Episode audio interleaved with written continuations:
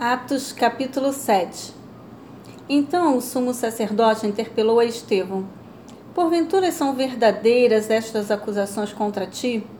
Diante disso, declarou Estevão: Caros irmãos e pais, ouvi-me com atenção. O Deus da glória apareceu a Abraão, nosso pai, estando ele ainda na Mesopotâmia antes de morar em Arã, e lhe ordenou: Sai da tua terra e da comunidade dos teus parentes e vai para a terra que eu te mostrarei. Então ele saiu da terra dos caldeus e se estabeleceu em Arã.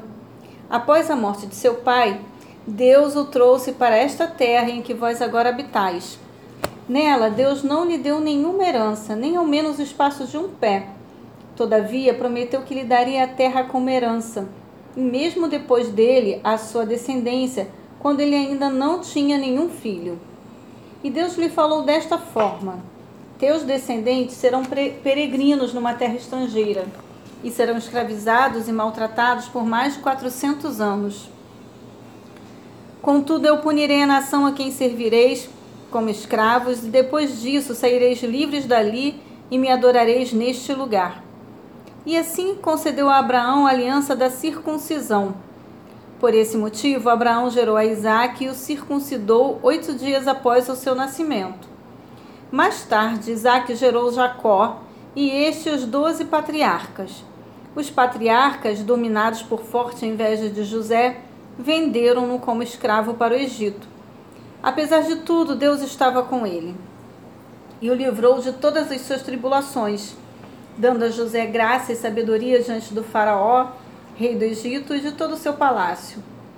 Mais tarde sobreveio um tempo de fome em todo o Egito e em Canaã, o que trouxe grande sofrimento e os nossos antepassados não encontravam o que comer. Porém, tendo ouvido que no Egito havia trigo, Jacó enviou nossos antepassados para lá pela primeira vez.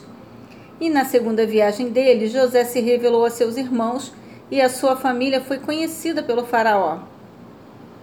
E aconteceu que José mandou chamar a seu pai Jacó e a todos os seus parentes, setenta e cinco pessoas.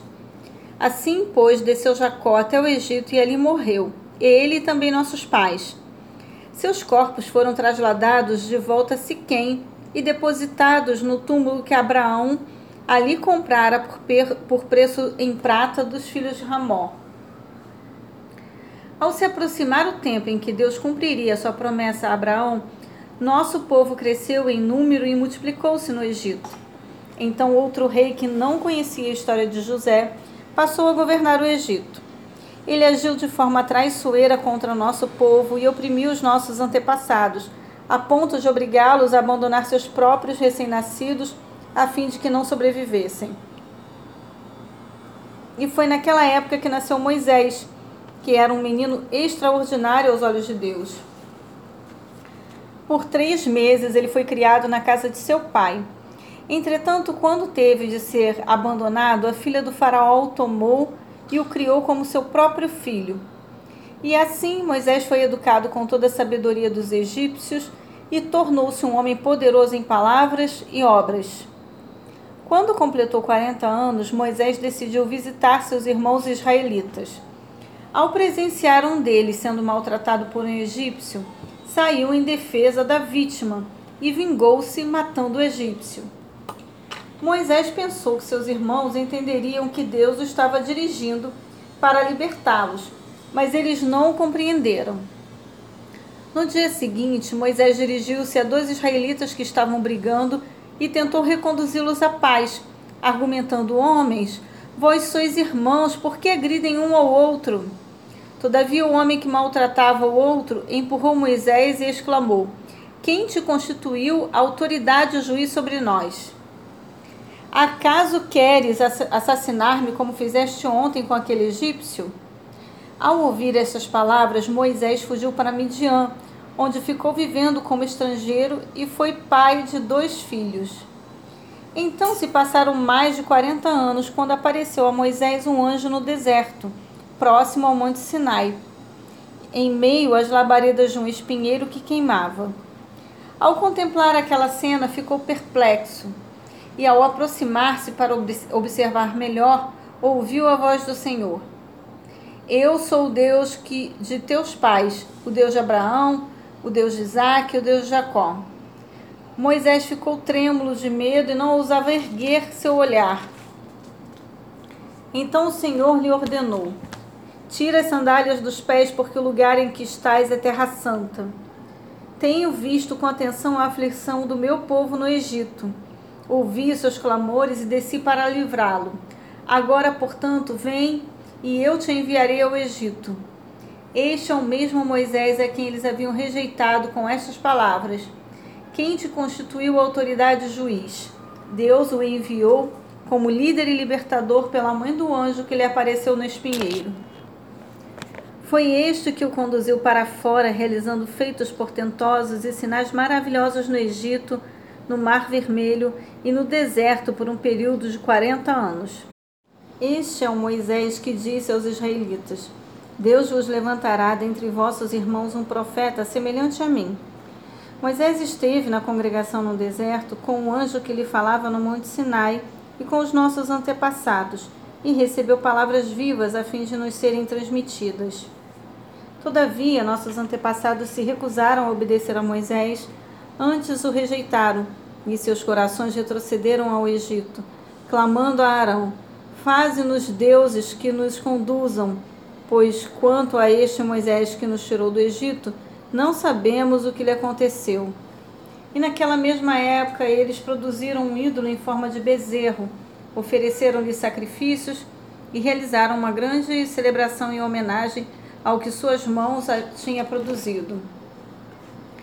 Por isso, Deus se afastou deles e deixou que se entregassem ao culto dos astros, exatamente como foi escrito no livro dos profetas. Foi a mim que ofereceste sacrifícios e ofertas durante os 40 anos no deserto, ó casa de Israel.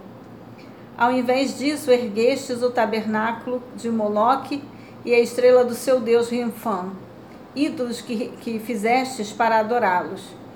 Por essa razão eu vos mandarei para o exílio para além da Babilônia. Contudo, o tabernáculo da aliança estava entre os nossos antepassados no deserto, que fora construído conforme a ordem de Deus a Moisés e de acordo com o modelo que ele tinha visto. Tendo-o recebido, nossos antepassados o levaram sob a direção de Josué, quando tomaram posse da terra das nações que Deus expulsou de diante deles. E esse tabernáculo permaneceu nesta terra até a época de Davi, que recebeu graça da parte de Deus e rogou que lhe fosse concedido edificar uma habitação para o Deus de Jacó. Apesar disso, foi Salomão quem construiu a casa. Todavia, o Altíssimo não habita em casas feitas por mãos humanas, como revela o profeta. O céu é o meu trono e a terra o estrado dos meus pés. Que espécie de casa podereis me construir, diz o Senhor, ou ainda, onde seria o lugar do meu repouso? Ora, não foram as minhas mãos que criaram todas estas coisas? homens duros de entendimento e incircuncisos de coração e de ouvidos. Vós sempre resistis ao Espírito Santo, da mesma forma como agiram vossos pais, assim vós fazeis também. Que profeta vossos antepassados não perseguiram? Assassinaram até mesmo os que anteriormente anunciaram a chegada do justo, do qual agora vos tornastes traidores e homicidas. Vós que recebestes a lei por ministração de anjos, porém não a obedecestes. Ao ouvir tais palavras, grandemente se lhe enfureceu o coração e rilhavam os dentes contra Estevão. Contudo, Estevão, cheio do Espírito Santo, ergueu seus olhos em direção ao céu e contemplou a glória, de Deus, e Jesus em pé à direita dele, e exclamou: Eis que vejo os céus abertos e o filho do homem em pé à direita de Deus. Então eles taparam os ouvidos e aos berros atiraram-se todos juntos contra ele. E arrastando-o para fora da cidade, o apedrejaram. As testemunhas deixaram suas capas aos pés de um jovem chamado Saulo. Assim, enquanto apedrejavam Estevão, ele declarava em oração: Senhor Jesus, recebe o meu espírito. Então caiu de joelhos e clamou em alta voz: Senhor, é, não lhes atribua este pecado. E tendo dito essas palavras, adormeceu.